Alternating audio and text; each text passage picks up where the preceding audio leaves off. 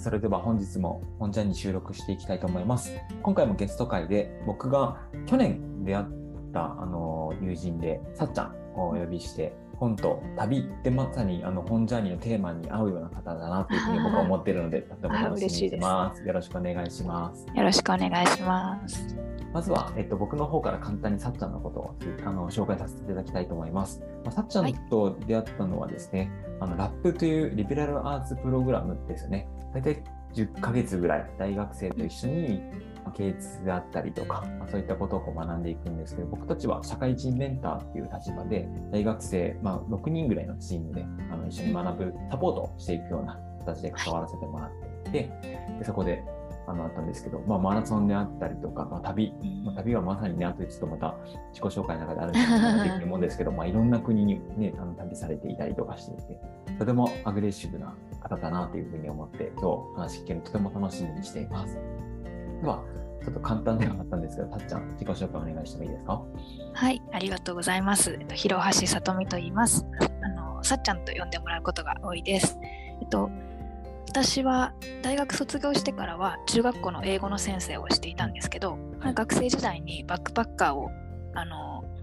したことがきっかけですごく旅,、旅することに目覚めてというか、うん、旅することが本当に結構自分の中の生きがいの一つになっていて、うん、で中学校の時からずっと走ることが好きで、うん、大学からマラソンを始めていって旅とマラソンっていうのが自分の中ですごく大好きな 2つのものですね。はい。バックパッカーしてたんですね、学生の時に。そうなんですよ。大。大学の時からバックパッカーをしていて、うん、まあ、留学がきっかけで、バックパッカーズホステルに泊まったことがきっかけで、世界中のバックパッカーにそこで出会えて、うん、あこんな人たちがいるんだっていうことですごいなんかこう、世界が開けたっていうか、キラキラした世界に出会ったっていうのが衝撃で、それから自分でもバックパックで旅するようになって、はい。そういった感じですね。おお、そうなんですね。はい、なんかね、あの教員された後にもね、ご自身で旅にね出られてましたよね。あ、そうですね。はい。で、まあその大学の時のバックパッカーたちに出会えたことがきっかけで、うん、世界一周する人にもたくさん出会って、うん、で学生の頃からいつか自分も世界一周しようと思って。うんずっとあの社会人1年目からお金を貯めていてそうだったんだ そうなんですよで、まあ、あの教員の仕事もすごい大好きだったんですけど、うん、まああの一区切り6年間でちょっと一区切りだったのもあって、うん、一旦あの退職して、うん、世界一周の旅に、バックパック一人旅に、はい出まして。えちなみに、まあ、いろんな国行かれたと思うんですけどなんかどこの国が印象残ってますか、あそうなんですよ。それ前結構一番聞かれることが多いん ですけど、やっぱりあの今日のあの紹介にも本当直結するんですけど、うん、アラスカが一番行きたい国国っていうかあの場所でうん。うん、でやっぱりアラスカが、まあ、総合的にはもうちょっとダントツだったかなっていう。そうなんですね。そうですね。はい、まあ、じゃあちょっと今日の話楽しみだなと思ってますであのまあ世界一周から帰国してそこからちょっとご縁があって福岡県の津屋崎っていうところに今いて、うん。まあ、町おこし事業のようなことをしていて、まあ、一軒の古民家を拠点に、はい。まあ、町の中であのいろんな活動をしていて、うん、あのまあ、コンセプトとして持っているのが町の人たちとこの町を訪れる人たちが家族のようにつながれる場を作るっていうことで、うん、まあ、今までの旅の経験だったりとかあの結構いろんな今までの経験をこうちょっと活かせる形で、うん、今なんかあのいろんな人と関わりを持ててるなっていう感じなんですけど、はい、まあ、そこで宿の運営と喫茶と,、とかあの朝ごはん会っていうようになんか暮らしに根ざした場作りっていうものを、うん、あのしています。はい、いいですね。それこそ朝ごはん会は20人ぐらいで週に1回あそうですね、ね、はい。毎週日曜日にやっていて。毎週日曜日に、うん、そうですね、まあ、最近割と旅行客もだんだんと増えてきて、ね。うん、いい交流ができていて。はい。嬉しいです。松 崎ねいろんな場所から県外の方であったりとかがね訪れているイメージもあったりとか。そうですね、うん、割と田舎の割にいろんな交流が盛んなところかなと思います。うんうんうん、まあ、その雰囲気も素敵ですよね。はい、そうですね、すごく好きな街です。うんうん、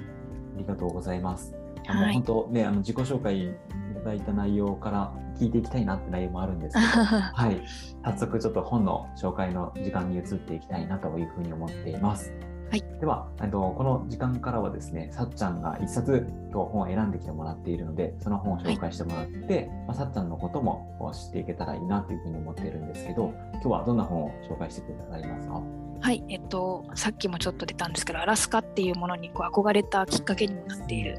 長い旅の途上っていう本で、うん、星野道夫さんっていうあのアラスカの写真家の方が書かれた、はい、あの写真とエッセイの本ですね。うん、はい、これが結構私の人生を割と変えた本になってるんで、はい、一冊って言ったらちょっとこれが思い浮かんだので、今日はこれを紹介させていただければなと思ってます。ありがとうございます。こちらの本はあの星野さんがアラスカに、ね、移住されて書かれた本っていう感じなんですかね。はい、そうですね。えっと星野道夫さんがあの、うん、亡くなられて3年後に、はいあの移行集として出された最初の本でそう、今まそれまでに出されていた文章すべてをこう集約っていうか編集して、はい、あの亡くなられた後に最初に出された本っていうことで出版された本。はい。めちゃくちゃエッセンス詰まってますねそしたら。そうなんですよね。ちなみにどういうふうにしてこの本と出会ったんですか？あそうなんです。あのーもともと星野道夫さんのことは小学校の教科書と高校の英語の教科書に出ていて、うんはい、であのなんとなくこう名前は知っていたし、うん、ちょっとあの素敵な写真だなみたいなちょっと印象には残っていたんですけど、うん、それこそあの留学中に出版されて、あ出版じゃない。留学中に文庫本が出たのかな。なんかであの、はい、ニュースになってるのを見たのがきっかけで、であの留学の間って本当なかなか日本語の文章に触れる機会ってなくて、うん、なんか自分の中でこうすごく美しい日本語の文章に飢えていたみたいな、あの、時期に、長い旅の途上」っていう星野道夫さんの本があるっていうのを知って、うん、でいやこれあの教科書に出ていたあのアラスカの人のだって言ってあの思ってすごく読みたいって思ったけど留学中だから買えないみたいな、帰国したらすぐ買おうみたいな感じではい、思ったのが出会いで、はい、で帰国して読んだんですけど、はい、もうなんかなんていうのかなんかすごく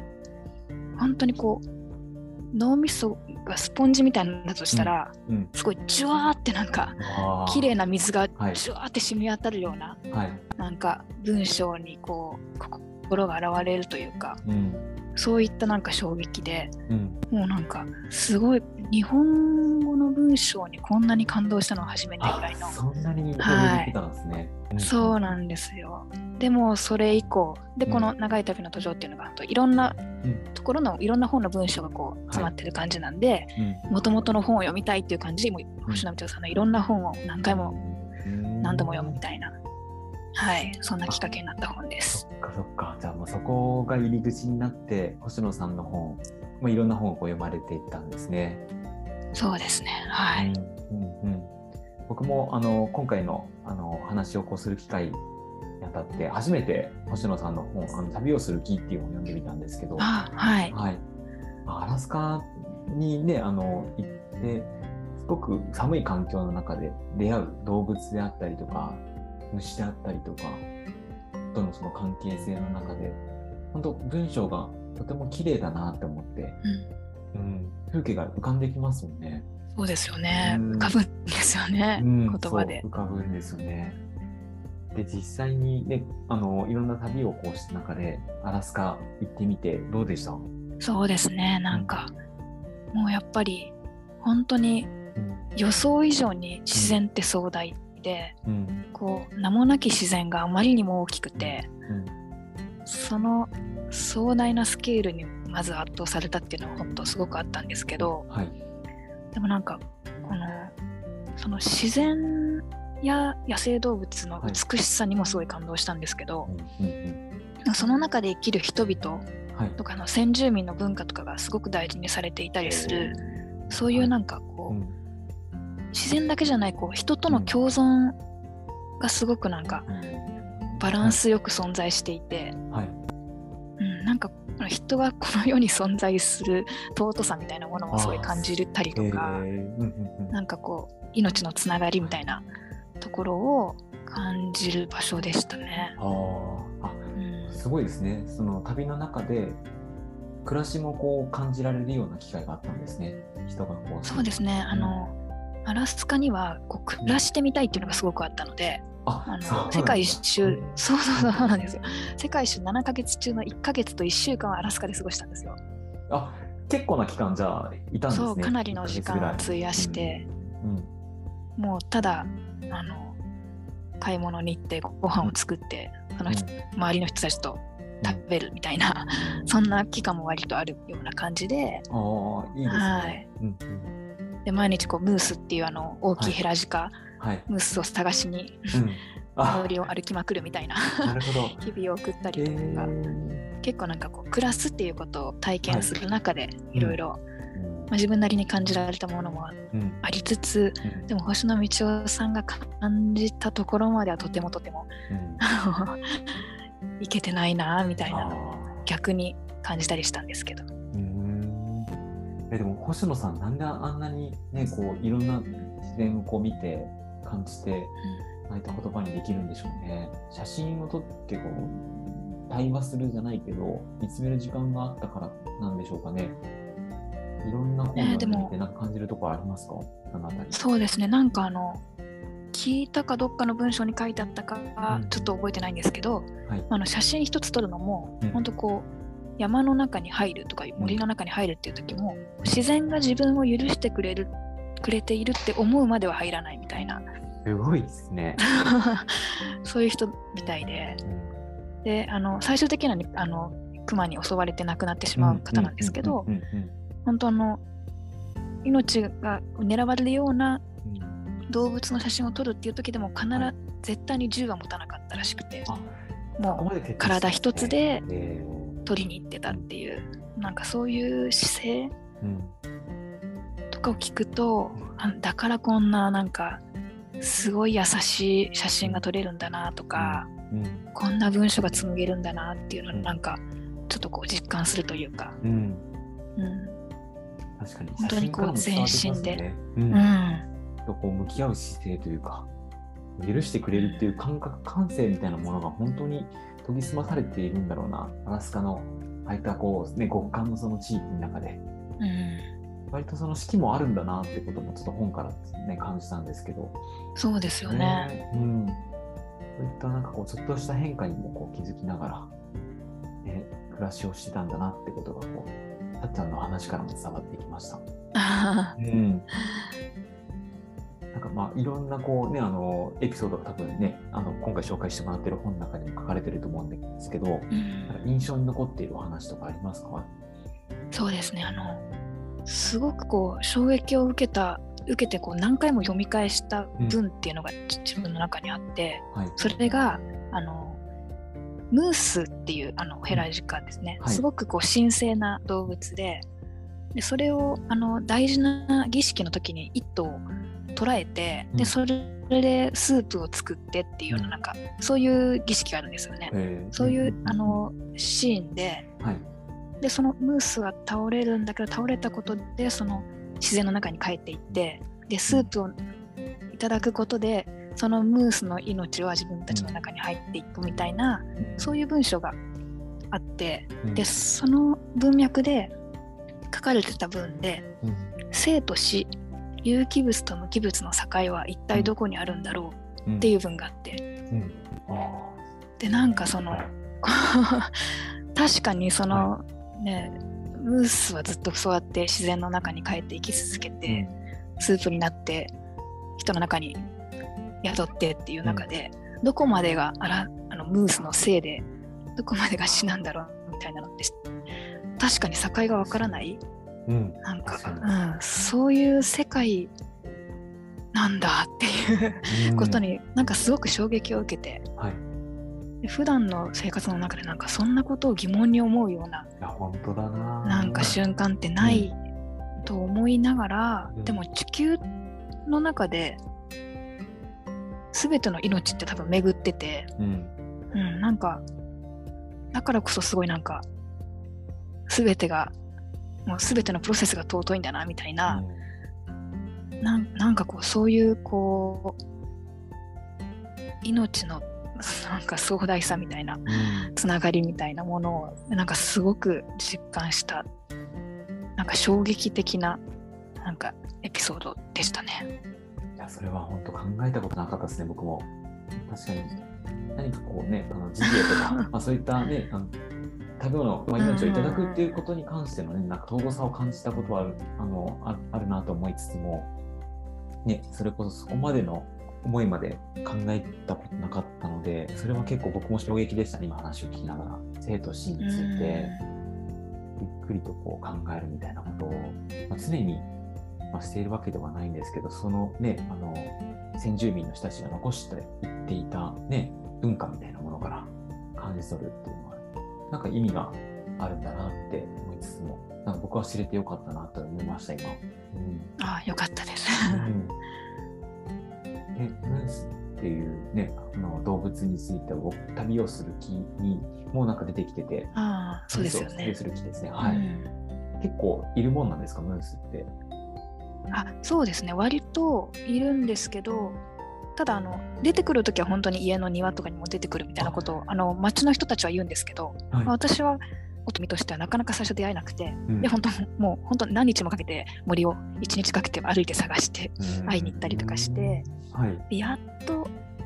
もう何日もかけてやっと歩いてて、うん、4と出会いました私は、うん、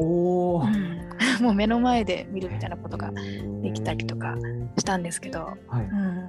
結構身近なんですね。そうですね。暮らしの中でですね、出会うってことは。でも本当に大きいので、はい、もうすごいすごい感動します。鹿鹿のレベルじゃないですよね。はい。あ実際にねあの暮らしてみてねあの星野さんが書かれている文章とね写真がまあ目の前にねあるってことはまあ感動されたんじゃないかなと思うんですけど、なんか暮らして1ヶ月のその暮らしの中でなんか印象に残っていることとかありますか？そうですね。あのアラスカの最北端の町バローっていう町に行ったんですけど、はい。はい、もう本当に完全なる氷の世界みたいなところで、うん、北極海に面したところに1000人ぐらいあの先住民のイヌイットが住んでて、ね、でも本当もう、隣の村って言ったらもう何千キロ離れてるみたいな。本当もうそこだけ離れて存在してるんですね。そうなんですよ。で、なんでそんなところにいまだに人が住んでるのかっていうと、い、う、ま、ん、だにその北極海にクジラ、はい、伝統的なクジラ漁をしながら生きてる人たちがい。るから、はい、あそこにずっと生き続けていて、でそこの人たちにあの出会った時に、はい、やっぱりなんか、なんだろう、ちょっと時時が止まってるっていうのはちょっと違うんですけど、はい、なんかこう、本質的な生き方をしてるじゃないけど、うん、ずっと変わらずその生活してるっていうことに、うん、なんかその場に立ち会えてすごい良かったなみたいなのを思って、えーうん、で私が4日間行ったんですけど、はい、私が行った4日間はちょっと吹雪で、はい、クジラ漁に立ち会うことはできなかったんですけど、はい、でまあ、クジラをあの取ったらなんか穴を掘っててそこの、そこに切ったクジラの肉は入れておくんだって言ってなんか 見せてくれたりとか。でクジラ一頭取ってもう全て何も余すことなくいただくらしくて、でなんか売ったりするのは禁じられていてそうなんですね、誰かが取ったら全員に分け与えるっていう文化があるんだよとか教えてくれて、なんかそういうのも本当素敵だなと思ったし下顎、そうなんですよね。で下顎だけはクジラの下顎だけは海に戻すらしくて、うん、でそれはなんかあのそのクジラの命に対するリスペクトでまた海にちゃんとその命が戻って、はい、またあの、はい、クジラが私たちのところに来てくれますようにみたいな、うん、なんかもうなんだろう。すごく命をリスペクトした上で頂いているっていう、うん、そうか。なんか 人ってこう存在するべきなんだなみたいなことをすごい実感した経験でした。いやめちゃくちゃ僕もなんか今の話聞きながら感動してるんですけどあので日本だけに限らずにやっぱりねその命をこう頂いているものを結構簡単になんか扱ってしまうっていうか、うん、ね、食べ残されてしまっているこの様子を見るとなんかアラスカの人たちの昔からずっとこう紡がれているなんか生き方みたいなところから、うん、自分たちのその暮らしについても考えさせられますよね。ね本当にすごい考えさせられましたね。でクジラ漁でクジラが取れたらなんか、はい。舞があったりするんですよね。なんか踊りがあったりとか、その時に使うなんか手袋みたいな装飾品があったりとか、はいうん、なんかやっぱりなんかそういう踊りの文化とかなんか装飾品ってなんかこんな風に生まれたんだみたいな,、なんか、うん、そういうものにもなんかつながりを感じれたっていうか、うん、うん、起源を知れたっていうか、うん、なんかそんなでした。いやいいですね。あとなんだろうこう話聞いていて旅をすることによってそこに人がいるんだっていうか、まあ、文化があって存在しているっていうことにも僕はなんか感動なんか行かないと絶対その場所に人がいるってこと自体も知らないなと思って。いや本当ですよね、うん、私もこんなところにいるんだっていうか生活できるんだっていう、えー、思いました、うん、僕もねそれこそその田舎とかにこう住んでみた時にまあね、コンビニとかこうあるからよかったなとかって思ってるけどね自分たちで本当にね、あの、命をいただきながらとか、育てながらとか、まあ、野菜とかも育てれるような環境じゃないから、すごいですね、その中でずっと暮らし続けて、ね、あの、どんどん継承されながらも、うん、うん、生きているっていうのは、その人たちの暮らしについてもとても気になりました。うん、そうですよね。うんということで、ちょっとね、星野さんの話からもこう、いろいろ、さっちゃんの話もこう聞かれていただいて、とても、はい、うん、楽しく、そしてまだまだこういろんな、ね、旅あの国に旅されていたところの話だったりとか、津崎の話もなんか聞いてみたくはあるんですけど、また ちょっとね、あの日を改めて、はい、はい、この辺りのお話とかですね、またムーミンとかもね、結構、そうなんですよね。っていうことなので、はい。うん、ムーミンオタクなので、ね、その話もぜひ聞いていきたいなというふうに思いました。最後になんか一言、こうあの今日ちょっとお話をしてみてこう感じたこと、なんか思い出したこととか、なんかこんなこと最後していただいていいですか？あありがとうございます。はい、なんかこういう機会をいただいて、うん、なんか人生の一冊みたいなのをあんまり考えたことがなくって、はい、で考えたら、あ、そっか、長い旅の途上だ、うん、だって思ったら、本当なんかこれを読んだことで私多分世界一周に、うん、行ったりとか、はい、アラスカ行きたいっていうのがあったからこそ世界一周行きたいみたいなのだったりとか、うん、結構なんかそういう動物がすごい好きになったりとか、はい、いろんなこう興味の出発点ってここからだったんだなっていうことに改めて私も気づく機会になって、うん、はい、でそれをまたこうやって共有する中で、うん、あこんな私感動してたなとか、うん、吉野秀さんのこういうところが私好きだったんだなとかいうことに改めて気づけてとてもあの楽しかったです。ありがとうございます。ありがとうございます。僕も楽しかったですし、一冊のね本との出会いが自分の人生を変えるってねなんかまさになんかさっちゃんのそのアラスカに行って1ヶ月暮らしたね期限にそういったねあの星野さんのこう言葉があったんだなってことに僕もなんか知ることができて嬉しかったなというふうに思っています。あありがとうございます。はいでは今日は本当お忙しいところお時間いただきありがとうございました。いえいえとんでもないです。こちらこそありがとうございました。